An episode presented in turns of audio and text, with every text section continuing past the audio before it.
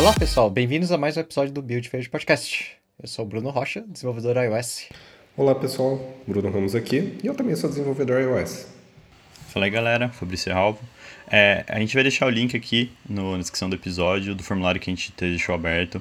A gente está colhendo feedback, é muito importante pra gente. Se você ainda não preencheu, uh, dá sua opinião lá, é, tem muito valor pra gente, tá galera? E como sempre, se você ainda não segue a gente no Twitter, por favor, segue a gente lá no arroba BuildFairdcast. É onde a gente posta coisas sobre novos episódios, perguntas, coisas interessantes que a gente acha sobre a área, e qualquer coisa em geral. É, como de costume, é, a gente costuma trazer novidades da, das futuras linguagens do Swift, das novas versões que estão saindo aí, vão acontecer os releases.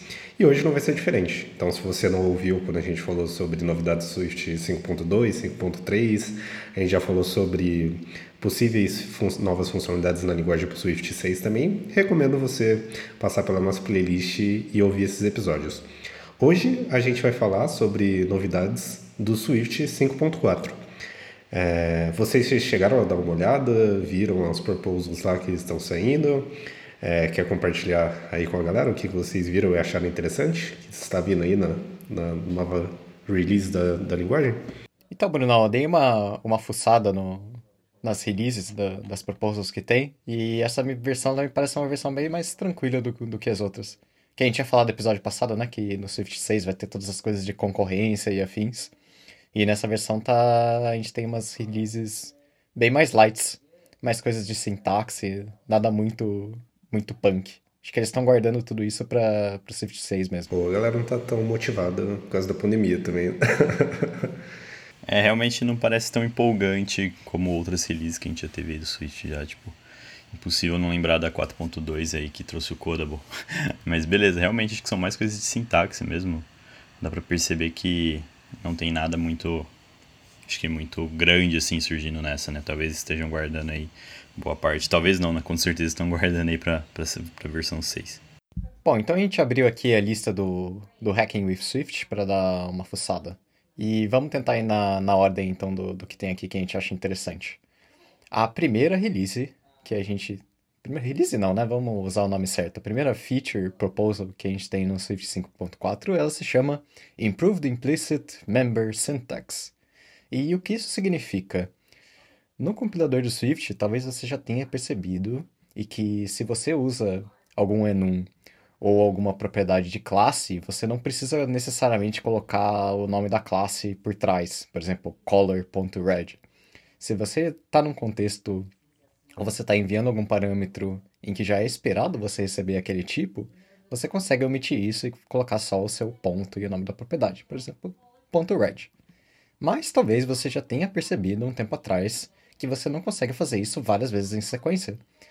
Ou seja, se você tem um seu ponto .head e você quer chamar algum método desse ponto .head, o compilador ia reclamar e falar que ele não sabe o que está acontecendo ali e que você tem que colocar o, o nome da classe antes, o color no caso, para conseguir fazer isso.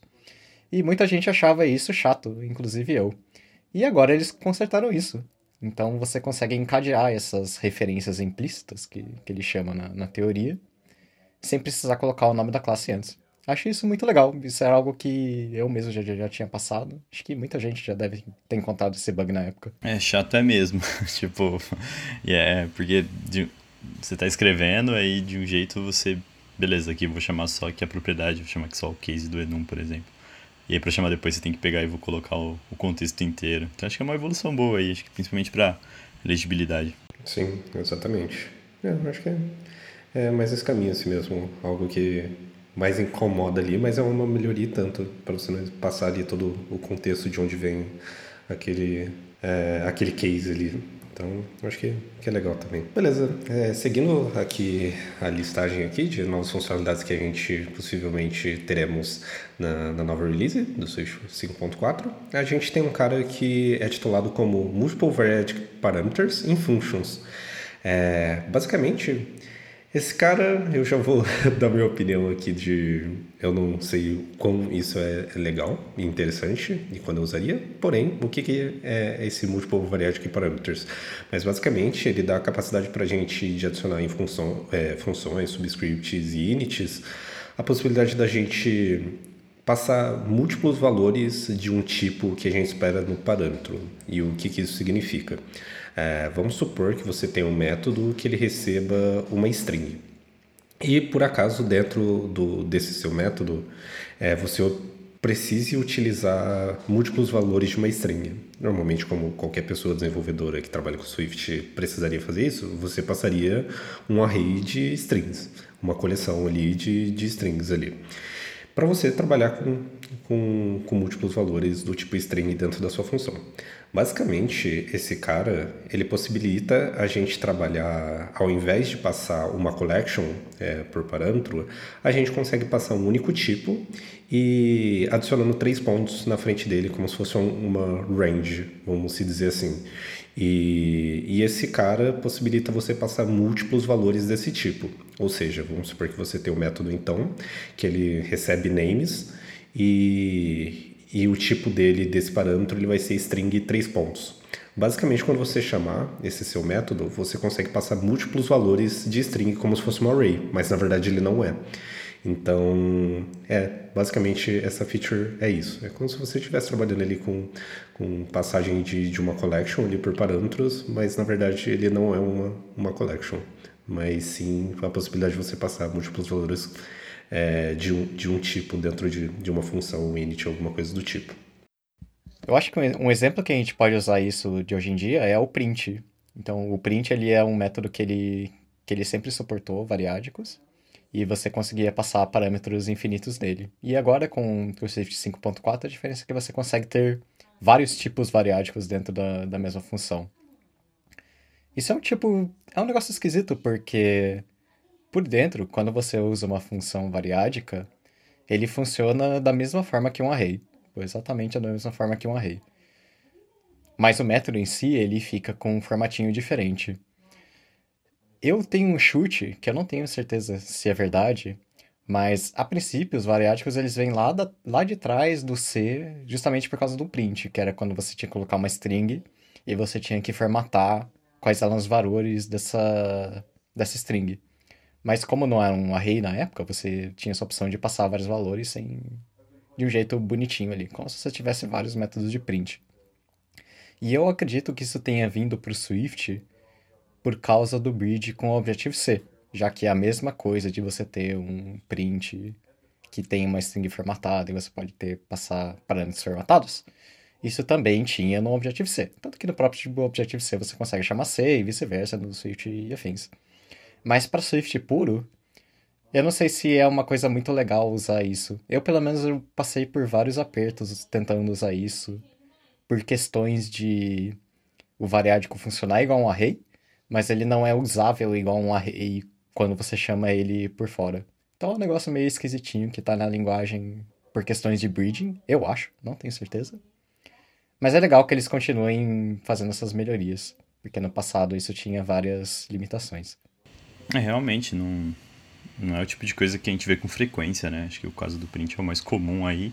E às vezes acaba até passando despercebido, sinceramente mesmo. Então, não sei, eu tava.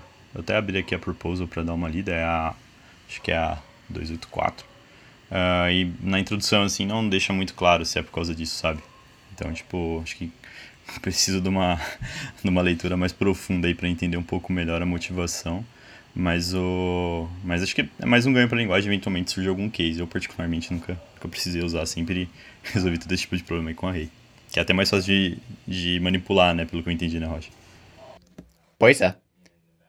E a nossa terceira feature é o Result Builders. Que se você acompanha o mundo do SwiftUI, essa feature não é nenhuma novidade. É a mesma coisa que a gente já tinha internamente no, no SwiftUI, onde você consegue, digamos assim, usar um protocolo para criar tipos que funcionem de uma forma mais declarativa do que o que a gente está acostumado a usar no dia a dia. É, o Function Builders, ou agora chamado de Result Builders, que você usava no SwiftUI, ele era interno da Apple quando eles lançaram. Então tinha uma versão especial lá do, lá do Foundation, do, na verdade do SwiftUI, que ele tinha uma versão dessa feature que ela era interna dentro do compilador do Swift. Você conseguia usar isso no Swift normal, mas, mas você não devia, porque isso não era uma feature oficial. E depois que o SwiftUI foi anunciado, essa feature ela passou pelo review oficial da linguagem e agora finalmente ela está lançada de verdade para que você possa usar. Por que você usaria Swift? É, por que você usaria Result Builders? Pessoalmente, eu não tenho bons casos na minha cabeça, mas existem vários exemplos na internet de classes especiais, como por exemplo um leitor HTML, onde você conseguiria é, descrever aquela coisa de uma forma mais declarativa. É muito legal, é muito legal. Mas acho que tem poucos casos para se usar isso. Mas acho que a princípio não é nada diferente do que a gente viu no do que já tinha no SwiftUI. A diferença mais é que eles deram um 9 novo e arrumaram algumas das pequenas limitações que tinha na época. É, e acho que no quesito aplicabilidade aí, eu tô dando uma olhada aqui no exemplo que o Paul Hudson traz no, na postagem dele.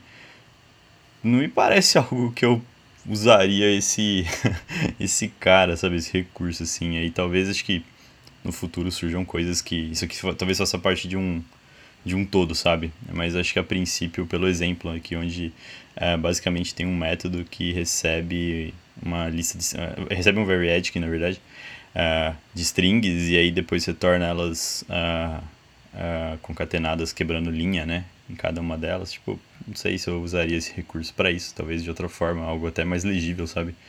Não, assim, legal tá lá, mas acho que hoje não, sabe? Tipo, não me parece tão. Não me parece fazer tanto sentido agora.